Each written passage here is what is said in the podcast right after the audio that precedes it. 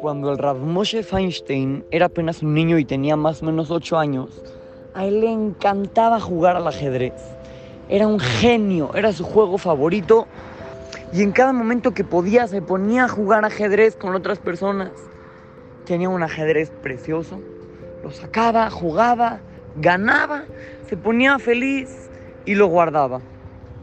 Un día, su mamá vio que Moshe, cuando era un niño, vio que Moshe agarró su ajedrez, se trepó al closet, lo echó arriba del closet, cerró la puerta y se bajó. Y le dice su mamá, ¿pero qué haces? ¿Pero qué haces? ¿Por qué lo dejas ahí tu ajedrez? ¿Ya no vas a jugar? Y dice, no, mamá, no, mami, yo ya decidí que ya no voy a jugar al ajedrez. Obviamente su mamá se sorprendió muchísimo y le preguntó, ¿por qué ya no vas a jugar ajedrez? Si el ajedrez es un juego que te apasiona, te encanta, ¿por qué vas a dejarlo? Y Moshe le contestó, mira, mamá, yo sé que soy muy bueno y Hashem me dio muchísimas habilidades para poder jugar ajedrez y para poderme concentrar. Prefiero aprovechar todas esas habilidades para estudiar Torah. Y voy a crear un juego que ya lo estuve planeando. Es un juego que cree que se trata de preguntas. Yo le digo a un niño, a ver, dime qué dijo Raba en la Gemara. Tú me tienes que contestar lo que dijo Rabá. Y luego yo te pregunto, ¿y cómo lo explica Rashi? Y me lo explicas. Y así luego tú me preguntas a mí. Ese es un juego más que yo prefiero jugarlo. Y así fue. Moshe dejó de jugar ajedrez, empezó a jugar el juego de preguntas de la Gemara.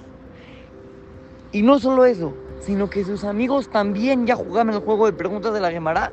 Era un juego padrísimo. Se divertían muchísimo y, y repasaban todo lo estudiado.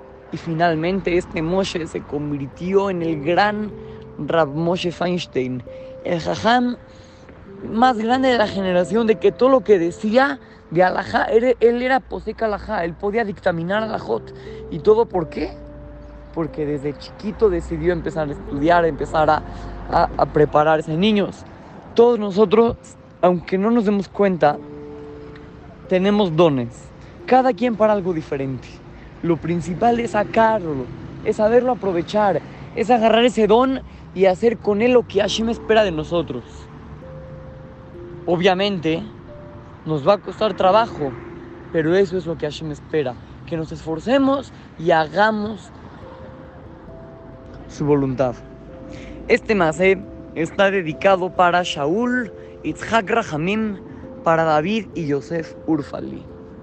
Así es que lo saluda su querido amigo Shimon Romano para to Go Kids, Talmud Torah, Monte Sinaí.